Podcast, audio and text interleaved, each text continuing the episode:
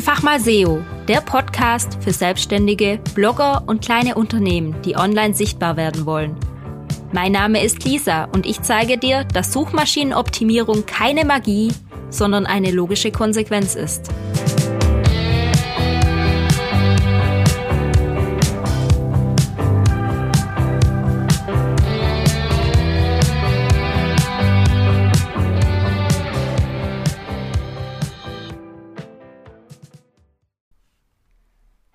Und herzlich willkommen zu meiner neuen Podcast-Folge.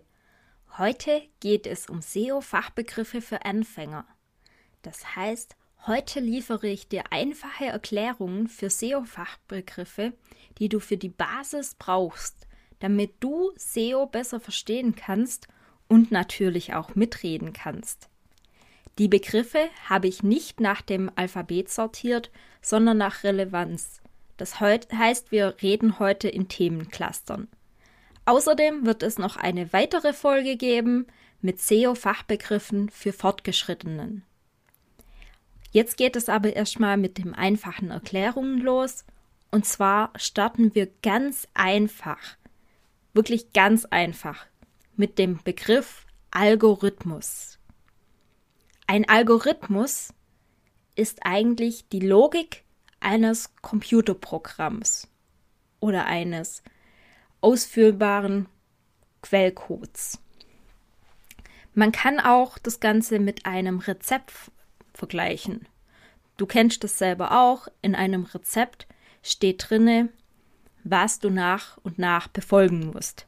Und genau so etwas gibt es auch für den Computer. Diese Rezepte für den Computer werden von Menschen entwickelt. Das heißt, ein Algorithmus wird immer von einem Menschen programmiert. Und ein Mensch sagt dem Computer, wenn das passiert, mache das, wenn das passiert, mache das und wiederhole das noch fünfmal. Das ist ein Algorithmus.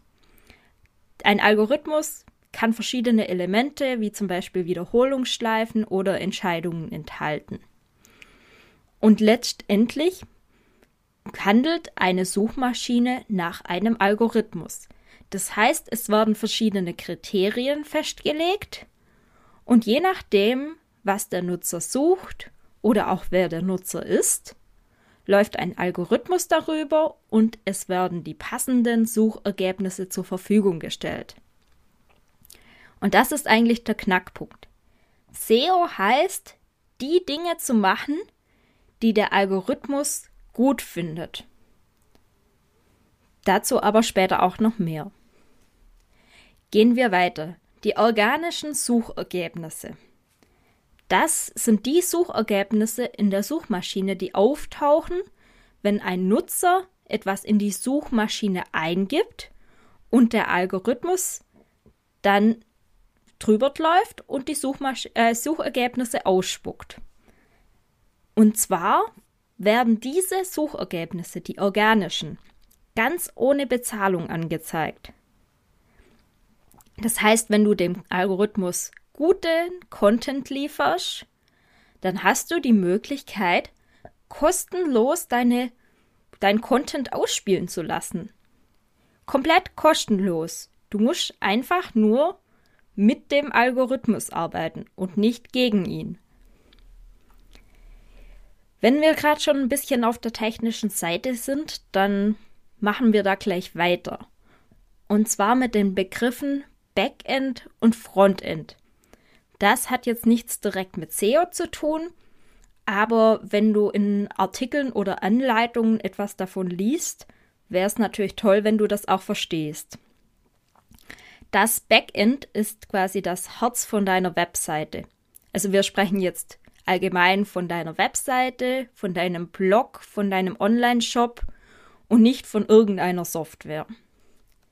Wie gesagt, das Backend ist das Herz von deiner Webseite. Hier findest du eigentlich alles, was du zur Datenhaltung und Datenkommunikation und Konfiguration brauchst. Dort ist der komplette Quellcode, ähm, also auch ein Algorithmus mit hinterlegt, und im Falle von einem Content Management System, wieder ein Fachbegriff, kannst du da auch ganz einfach Konfiguration vornehmen, ohne dabei programmieren zu müssen. So ein Content-Management-System ist zum Beispiel etwas wie WordPress, wie Joomla, Typo 3 und es gibt noch viel mehr. Und ich schätze, die meisten arbeiten hier mit WordPress. Beim Backend kannst du auch SEO-relevante Informationen hinterlegen, die der Nutzer nicht sehen kann. Und darum ist es auch wieder wichtig für SEO zu wissen, dass man im Backend auch so ein paar Stellschrauben verstellen kann und Dinge einstellen kann, die dich bei SEO dann doch wieder unterstützen. Dazu aber später auch mehr. Das Frontend ist dann letztendlich die Ansicht deiner Webseite, die der Nutzer sieht. Das heißt einfach deine Webseite. Ähm, mittlerweile bewertet Google oder auch andere Suchmaschinen auch eine Webseite anhand von Nutzererfahrung. Das heißt, wenn dein Frontend, also deine Webseite gut aufgebaut ist, hübsch ist, fehlerfrei läuft, dann wird es auch besser bewertet. Und somit finde ich, dass das Frontend auch irgendwie SEO-relevant ist. Das sind so viele kleine Teile, die zu SEO dazugehören. Wenn wir gerade schon auf der technischen Seite sind, reden wir auch noch schnell über die Programmiersprachen oder das, was andere als Programmiersprachen bezeichnen. Fangen wir an mit HTML. HTML ist keine Programmiersprache. Da werde ich auch als ähm, Programmierer, weil ich bin ja Softwareentwickler, immer ganz nervös, wenn jemand zu mir sagt, kannst du mir das in HTML schnell programmieren? Und Programmieren ist für mich dann doch etwas mehr als nur HTML zu schreiben. HTML ist nämlich eine Auszeichnungssprache, die quasi einfach nur die Elemente auf deiner Webseite strukturiert. Das heißt, mit HTML kannst du zum Beispiel Überschriften, Listen, Bilder oder Buttons auf deiner Webseite darstellen. Das ist einfach nur eine logische Abfolge vom Seitenaufbau. Und ich werde da auch hin und wieder noch auf meiner Webseite ein paar Tipps zu HTML geben, sodass du auch einfache Änderungen selber machen kannst. Weil es ist immer hilfreich, wenn du eine Webseite hast und du wenigstens so ein bisschen HTML-Basisverständnis hast. Dann gibt es noch dieses CSS. Das hast du bestimmt auch schon öfter gehört. CSS-Klasse hinzufügen oder CSS-Code selber dazu schreiben. Im Backend gibt es da viele Möglichkeiten. Und CSS ist eigentlich nur etwas, um HTML hübsch zu machen. Das heißt, im CSS werden Regeln hinterlegt, die man mit verschiedenen HTML-Elementen verknüpfen kann. So kann man zum Beispiel sagen, dass alle H1-Überschriften rot sein sollen. Oder dass alle Absätze einen Schriftabstand von 1,5 Zeilen haben sollen. Also einfach Regeln, die hinterlegt werden und dann kann man da ganz schnell auf der ganzen Seite global allen Überschriften ein anderes Aussehen verleihen. Du kennst das bestimmt, wenn du mal im WordPress in diesem Customizer warst unter Design, also wo du deiner Webseite ähm, im Theme ein paar Dinge ändern kannst, wie zum Beispiel die Überschriften, dann sagst du ja, okay, ich möchte alle Überschriften in der Schriftgröße 30. Und im Hintergrund wird dann quasi CSS angewendet, um alle Überschriften in dieser Größe darzustellen. So funktioniert das. Und wenn du mal irgendwas anders darstellen möchtest, dann ist oft CSS der richtige Weg. Dann gibt es noch JavaScript. Das ist wirklich eine Programmiersprache. Die wird auch auf der Webseite oft angewendet, um verschiedene Aufgaben auszuführen oder Dinge mit darzustellen. Ähm, es gibt auch noch jQuery und andere Programmiersprachen. Da möchte ich aber gar nicht so tief eingehen. Das Wichtigste ist zu wissen, dass es HTML und CSS gibt und dass man da später eventuell auch mit so ein paar kleinen Knipfen und Tricks Dinge selber ändern kann oder wenigstens versteht, wie das so ist. Dann gehen wir weiter, wenn wir noch auf der technischen Seite sind, mit dem Wort Cache. Der Cache ist ein Zwischenspeicher im Browser und dort werden vorwiegend große Dateien zwischengespeichert, um die Ladezeit deiner Webseite zu beschleunigen.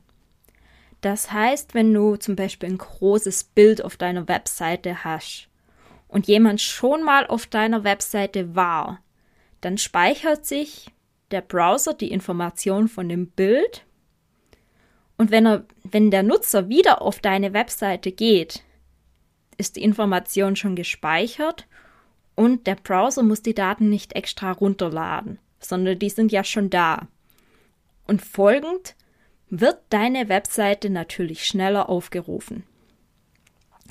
Das ist auch SEO-relevant, weil Google oder auch die anderen Suchmaschinen wollen ja, dass der Nutzer schnell die Ergebnisse angezeigt bekommt und eine gute Nutzererfahrung hat. Gehen wir etwas weiter. Die Domain. Die Domain ist die Adresse, über die deine Webseite im Internet auffindbar ist. Meine Domain heißt zum Beispiel www.einfach-mal-seo.de. Und auch in der Domain kann man SEO-technisch schon was machen. Das heißt, wenn du ein neues Projekt machst, dann kannst du dir schon überlegen, warum es in de, worum es in diesem Projekt geht, was du damit bezwecken willst und die Domain so nennen. Das spielt natürlich auch so ein bisschen ins Ranking mit rein, aber der User weiß dann auch gleich, warum es geht. Bei mir ist es klar, einfach mal SEO. Wenn meine Webseite jetzt aber einfach lisarudolf.de heißen würde, dann weiß man erstmal so, hm, okay, das ist eine Dienstleisterin vielleicht oder sie möchte irgendwas über sich vorstellen, aber so richtig kann man damit auch nichts anfangen. Dann geht es weiter mit der URL. Die URL ist das, was du oben in der Adressleiste deines Browsers siehst. Die URL kann neben dem Domain auch noch Verzeichnisnamen oder Dateinamen enthalten. Mithilfe der URL kannst du zwischen den verschiedenen Seiten auf deiner Webseite hin und her springen oder auch verlinken. Es macht natürlich immer Sinn, wenn die URL auch sprechend ist. Das heißt, wenn ich jetzt hier diesen Blogbeitrag habe mit SEO-Begriffe für Anfänger, dann baue ich das auch in meiner URL mit ein. Weiter geht es mit dem Thema Backlink. Ein Backlink ist ein Link, der von einer anderen Seite gesetzt wird und auf deine Seite zeigt. Sprich, durch die Verlinkung wird eine URL auf deine Seite oder auf eine Unterseite gesetzt von einer fremden Seite. Das ist natürlich toll, gibt der Suchmaschine auch ein positives Signal, weil die Suchmaschine sieht, okay, hier ist relevanter Inhalt zu finden und der muss ja auch gut sein, sonst wird der nicht verlinkt. Und der Nutzer, der den Backlink sieht, also die Verlinkung, kann potenziell auch draufklicken. Das heißt, es kann auch für mehr Traffic sorgen. Einem Backlink, das heißt, wenn du auf eine andere Seite verlinkst, hast du die Möglichkeit, verschiedene Attribute mitzugeben. Vielleicht hast du schon mal was davon gehört. Do Follow oder No Follow Link. Das sind zwei Attribute, die dem Link mitgegeben werden können. Jeder Link ist standardmäßig ein Do-Follow-Link. Das heißt, damit signalisierst du auch der Suchmaschine, okay, den Link, den habe ich so gegeben, ich stehe da voll dahinter, folg dem Link und nimm den mit auf. Wenn du jetzt allerdings einen No-Follow-Link hast, dann signalisierst du damit der Suchmaschine, dass der eventuell gekauft sein könnte und dass er nicht generisch entstanden ist oder organisch entstanden ist.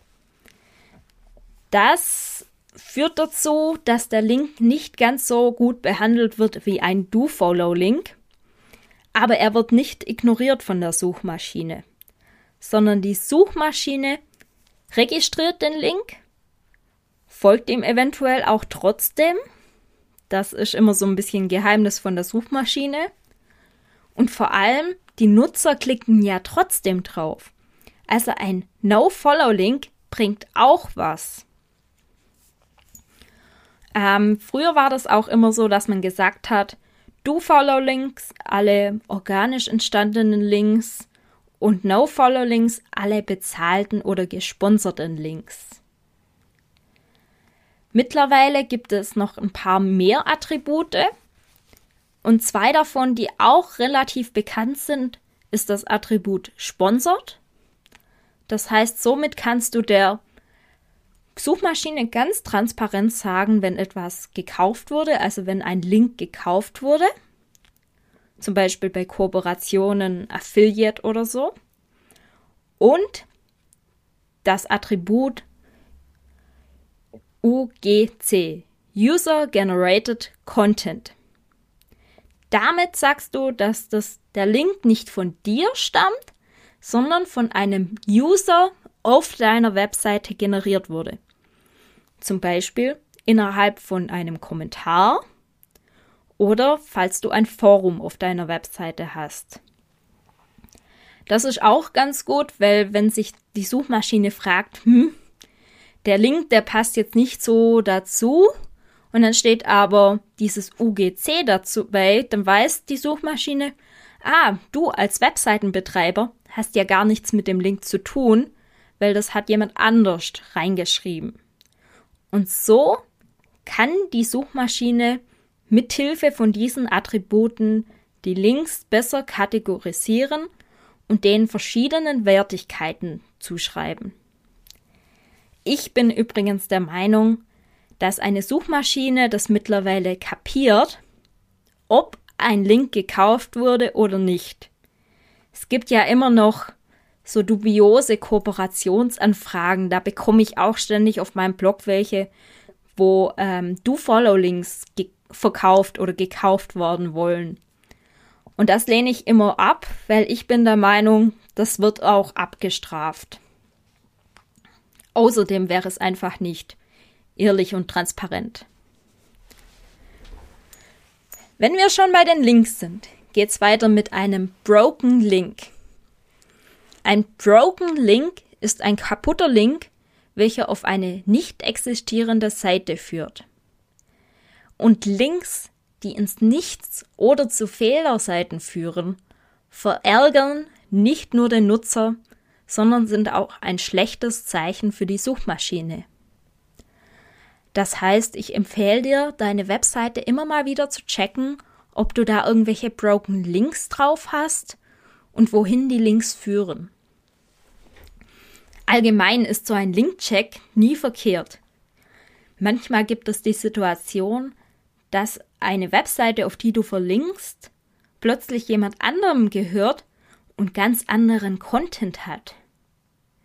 Ich habe ja auch den Blog Mountainbike Liebe und das war tatsächlich vor meiner Zeit auch schon ein Blog für Mountainbikes. Jetzt ist es ein Blog für Mountainbike-Frauen sogar speziell. Aber dadurch, dass der Blogger vor mir schon Links gesammelt hat und Backlinks hatte, hatte ich natürlich einen tollen Start und hatte schon den ein oder anderen Link. Dennoch ist dann der ein oder andere Webseitenbetreiber hergegangen und hat gesagt, okay, da ist jetzt nicht mehr das drauf, wo, wo ich eigentlich drauf verlinkt habe. und der Link wurde gelöscht. In anderen Fällen hat man Kontakt mit mir aufgenommen und es sind tolle Gespräche und weitere Zusammenarbeiten entstanden. Also schau immer, dass alle Links auf deiner Seite dahin führen, wo du es auch hinhaben möchtest. So, wir haben jetzt schon die ganze Link-Geschichte mal etwas besprochen. Dann gehen wir doch weiter mit einem Tool, wo du die Links einrichten, äh, einreichen kannst. Also deine eigenen Links, deine URLs. Und das ist meiner Meinung nach so die Basis für jede Suchmaschinenoptimierung. Das Tool ist kostenlos und nennt sich Google Search Console. Meiner Meinung nach ein sehr wichtiges Tool, das oft unterschätzt wird. Viele Kunden, mit denen ich rede, sagen ja, okay, sie haben vielleicht schon was davon gehört, vielleicht haben sie sich auch mal angemeldet, aber arbeiten tut eigentlich niemand damit.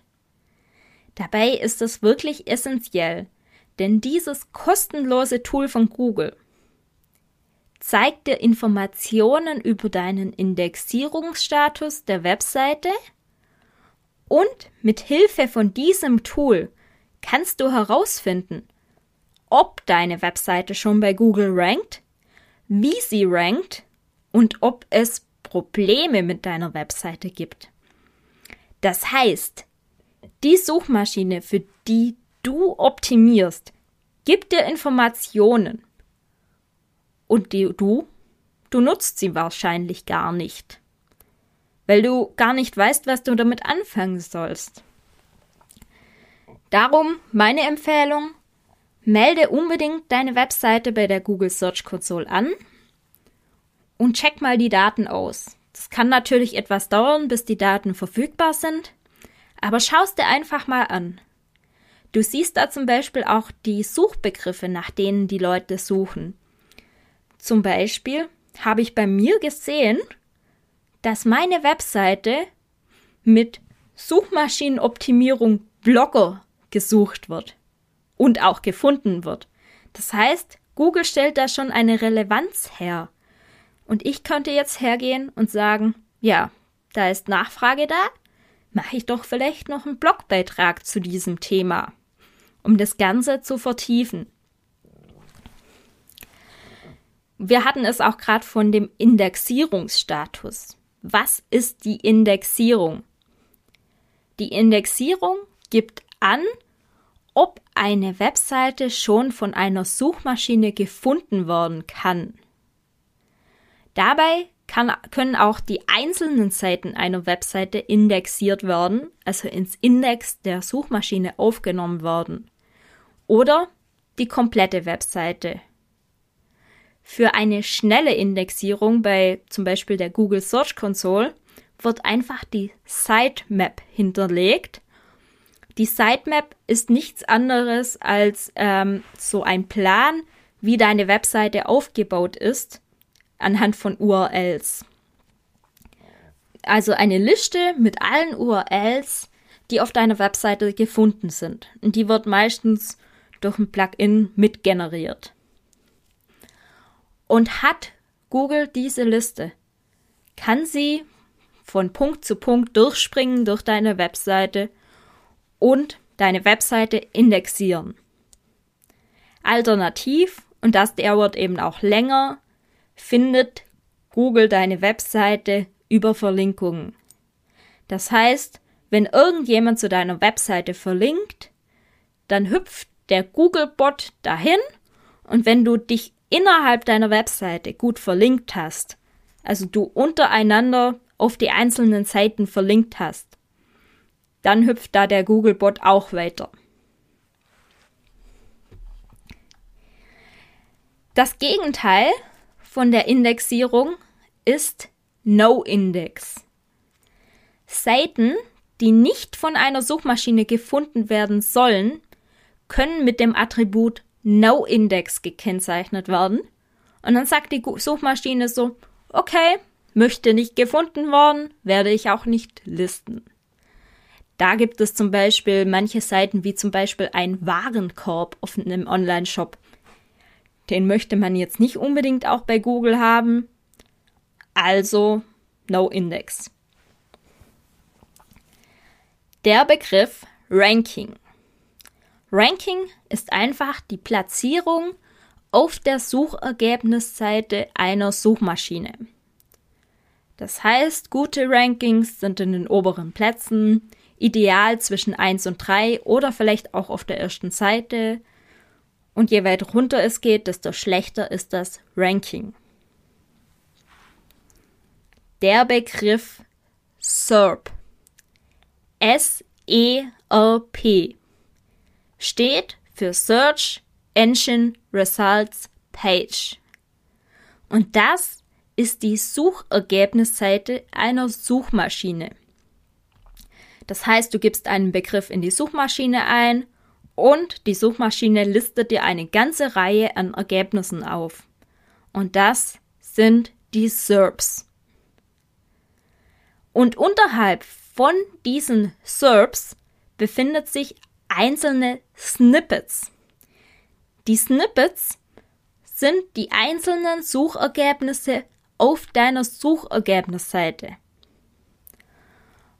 Und wenn du was ganz Tolles gemacht hast, dann kann es sein, dass du ein Featured Snippet bekommst.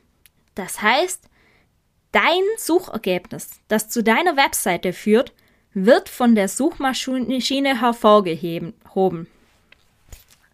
Zum Beispiel anhand von einer Liste oder die Suchmaschine sucht sich einen speziellen Absatz auf deiner Webseite raus in deinem Beitrag und präsentiert den etwas größer, fettgedruckt und eben prägnanter in den Suchergebnissen.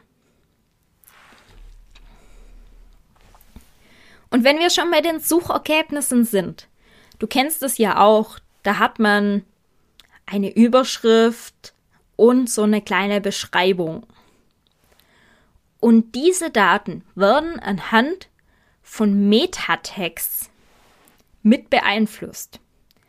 Metatext sind für den Nutzer unsichtbare Informationen, die sich im Kopfbereich der HTML-Datei befinden und von Suchmaschinen ausgewertet werden.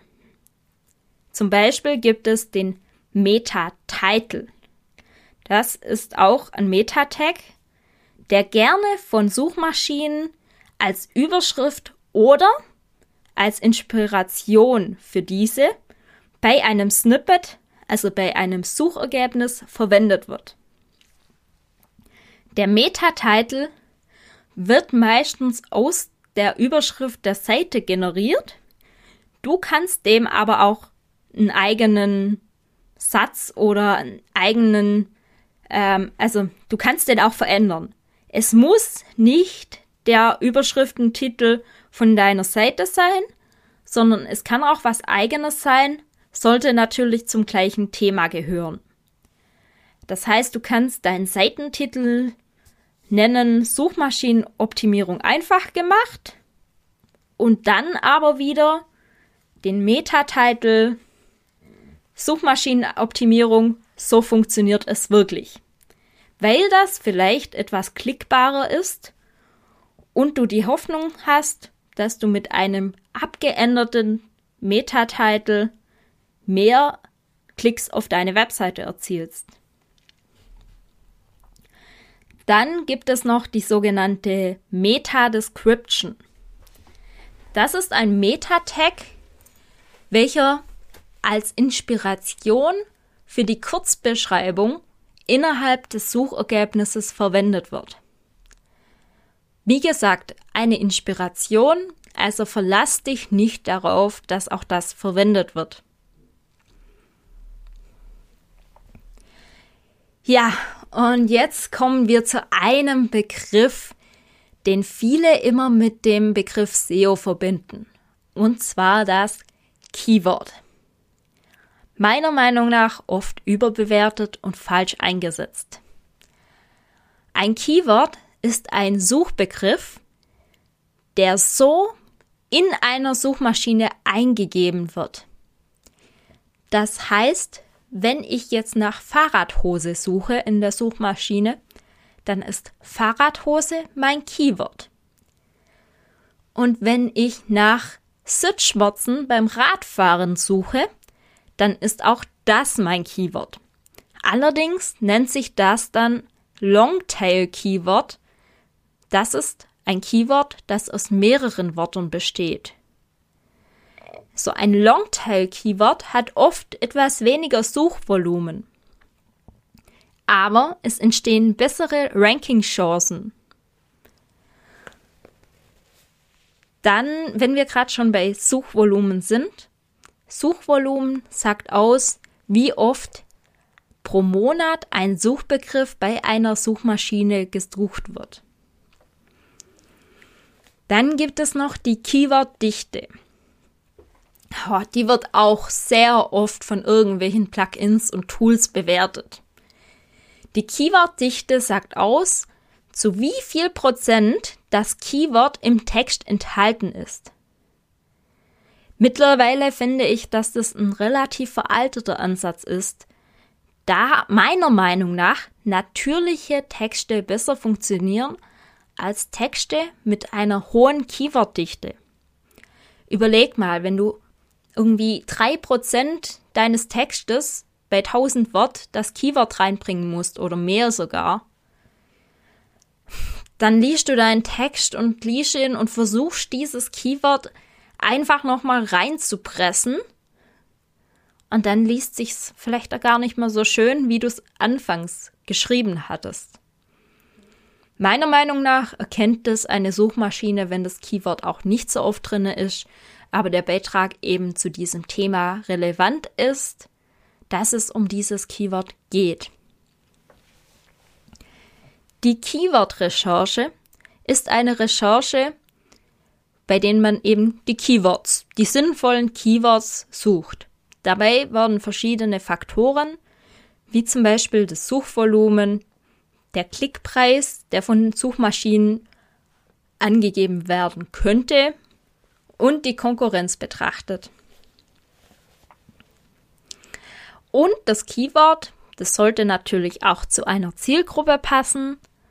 Die Zielgruppe ist eine Gruppe von Personen, die du mit deiner Webseite oder deinen Produkten ansprechen möchtest. Das heißt, wenn du da eine Recherche machst, dann bitte achte doch auch die Zielgruppe. Du könntest zum Beispiel schauen, dass du das Keyword in dem Stil, in dem es die Zielgruppe suchen würde, auch mit einfließen lässt. Das heißt, wenn du zum Beispiel junge Menschen ansprichst, dann haben die vielleicht eine ganz andere Wortwahl oder ein anderes Sprachverständnis als ältere Menschen. Duplicate Content. Oh, da habe ich auch eine nette Geschichte. Ich habe vor ein paar Monaten eine Kooperationsanfrage von einer Seite bekommen, die relativ neu auf dem Markt ist und jetzt ganz viel Content veröffentlichen will. Also ganz viel Inhalte. Und die haben mir angeboten, dass sie mir Geld zahlen, dass sie meine Inhalte kopieren dürfen und auf ihrer Webseite veröffentlichen dürfen. Das heißt, die wollten Blogbeiträge, so wie ich sie schon online habe, einfach nochmals online stellen, damit sie Content haben. Das wäre ein Fall von Duplicate Content, also Inhalt, der genauso auf derselben oder einer anderen Webseite zu finden ist. Und Suchmaschinen bevorzugen einzigartigen Inhalt und bestrafen daher auch Duplikate. Im schlimmsten Fall wird die Seite mit weniger Autorität im Internet, weniger Aufrufen, weniger Vertrauenswürdigkeit gar nicht in den Suchergebnissen ausgespielt, sondern nur die bessere Seite. Das heißt, in diesem Fall wäre es so gewesen, dass wir vermutlich beide so ein bisschen abgestraft geworden wären und die Seite von dem neuen Anbieter gar nicht rankt, sondern meine Seite rankt. Und dann haben die absolut nichts davon. Und ich hätte auch nichts davon. Weiter geht es mit besserem Content. Das ist sogenannter Evergreen Content. Also Inhalte, die über einen langen Zeitraum hinweg interessant und relevant sein können.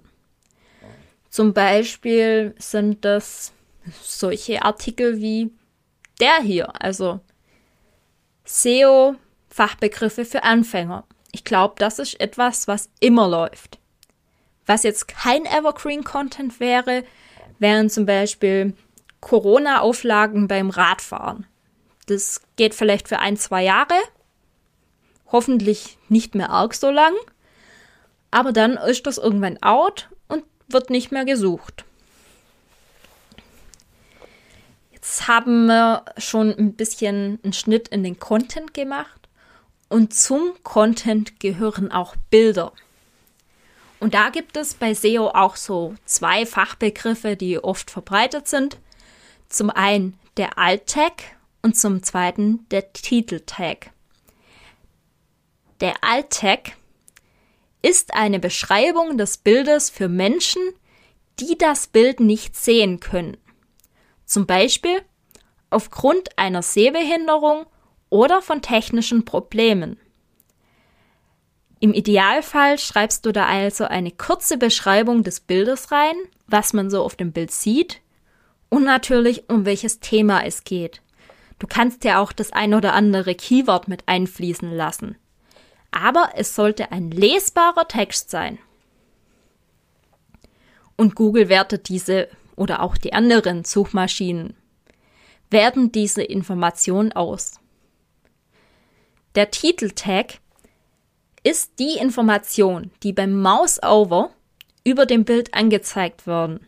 Also das heißt, wenn du mit der Maus darüber fährst, wird der Titeltag angezeigt. Kann natürlich auch gleich oder ähnlich wie der Alt-Tag sein, wenn es passend ist. Gut, wir haben etwas zu Content, zu Bildern. Jetzt gehen wir noch ein bisschen tiefer und zwar mehr in Richtung Google SEO und Google SEO Ranking Faktoren. Und da ist ein Begriff gerade voll in Mode. Die Core Web Vitals. Die Core Web Vitals sind so letztes Jahr ein richtiges Trendthema gewesen, weil Google da etwas verändert hat und Updates mit reingebracht hat. Und zwar ist das von Google ein bereitgestellter Bericht zur Leistung der Webseite, basierend auf echten Nutzerdaten. Du kennst es sicher auch. Du gehst auf eine Webseite und dann öffnet die sich relativ langsam und dann willst du wo draufklicken und plötzlich hat sich die Webseite verschoben. Der Button ist wo ganz anders, weil irgendwas nachgeladen worden ist. Und dann wirst du noch voll gespammt mit Werbung, kannst den Text auf dem Smartphone gar nicht erkennen, weil er viel zu klein ist. Das zum Beispiel ist ein Zeichen für eine schlechte Page Experience. Genau, die Page Experience. Also welche Erfahrung du mit der Webseite machst, das fließt in die Core Web Vitals und somit auch in dein Ranking mit ein. Seit letztem Jahr werden die Core Web Vitals mit als Ranking-Faktor für die mobile Ansicht verwendet und ab Februar 2022, also jetzt dann bald, werden die auch als Ranking-Faktor für Desktop-Suchen, also an deinem PC, mitbewertet. Und die Page Experience ist zum Beispiel auch so ein Bewertungsfaktor. Was mittlerweile auch ganz verbreitet ist, ist dieser Mobile First Ansatz. Immer mehr Leute rufen eine Webseite mit dem Handy, mit dem Smartphone auf. Klar, das kommt immer von der Zielgruppe drauf an. Wenn du jetzt einen Blog schreibst, kann es gut sein, dass hauptsächlich ähm, Smartphone-Nutzer auf deiner Webseite unterwegs sind. So ist es mit meinem Blog auch. Jetzt hier bei meiner eher businesslastigen Seite sind es auch relativ viele Desktop-Nutzer. Mobile First sagt einfach, dass Suchmaschinen jetzt primär darauf schauen, dass eine Seite auch auf mobilen Endgeräten gut funktioniert. Ja, und jetzt gehen wir noch ein bisschen ins Thema Tracking rein. Google Analytics sagt dir vielleicht etwas? Das ist ein kostenloses Analysetool von Google, mit Hilfe dessen du mehr Informationen über deine Zielgruppe und deren Verhalten auf deiner Webseite erhältst. Das heißt, du kannst sehen, wie oft deine Seite aufgerufen wurde, von welcher Zielgruppe, vielleicht auch aus welchem geografischen Rand, Raum, von welchem Standort aus, ob deine Seite eher mit mobilen Geräten oder eher mit dem PC aufgerufen wird, wie lange die Menschen auf deiner Webseite sind, wie hoch die Absprungrate ist. Du kannst damit alles sehen. Und das ist ein Knackpunkt, denn Google Analytics benötigt Cookies. Ja, ich möchte tatsächlich diese Podcast-Folge mit dem vermutlich gerade äh, interessantesten Begriff, dem Cookie, beenden.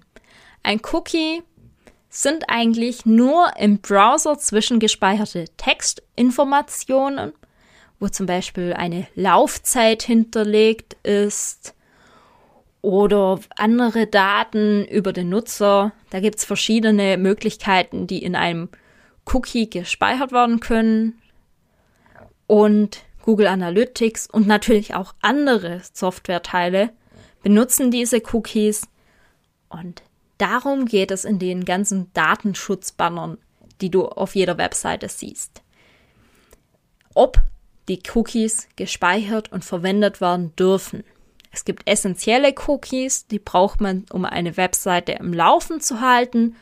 Und es gibt eben Cookies, wie zum Beispiel von Google Analytics oder von YouTube zum Beispiel, die nicht zwingend notwendig sind, aber dir helfen, deine Zielgruppe besser beurteilen zu können. Bei mir ist es übrigens so, dass rund 50 Prozent auf dem Blog ablehnen klicken und 50 Prozent sagen, ja, okay, ich gebe dir diese Daten. Und anhand dieser Daten, die ich da durch solche Analysetools zur Verfügung gestellt bekomme, kann ich natürlich noch bessere Suchmaschinenoptimierung machen, weil ich meine Zielgruppe besser einschätzen kann.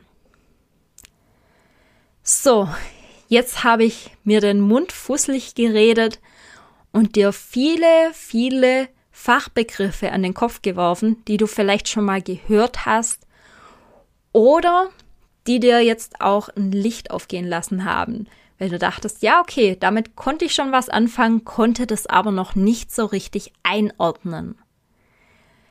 Gib mir gerne Feedback, falls du noch irgendwas wissen möchtest. Wie gesagt, es wird noch eine zweite Folge kommen, denn ich habe noch viel mehr SEO-Fachbegriffe auf Lager, die allerdings schon etwas fortgeschrittener sind. Ich würde mich freuen, wenn du den Podcast abonnierst, gerne auch bewertest und über Feedback, zum Beispiel über E-Mail oder Social Media, freue ich mich natürlich immer. Ich wünsche dir noch einen wunderschönen Tag und danke dir fürs Zuhören. Bis bald, deine Lisa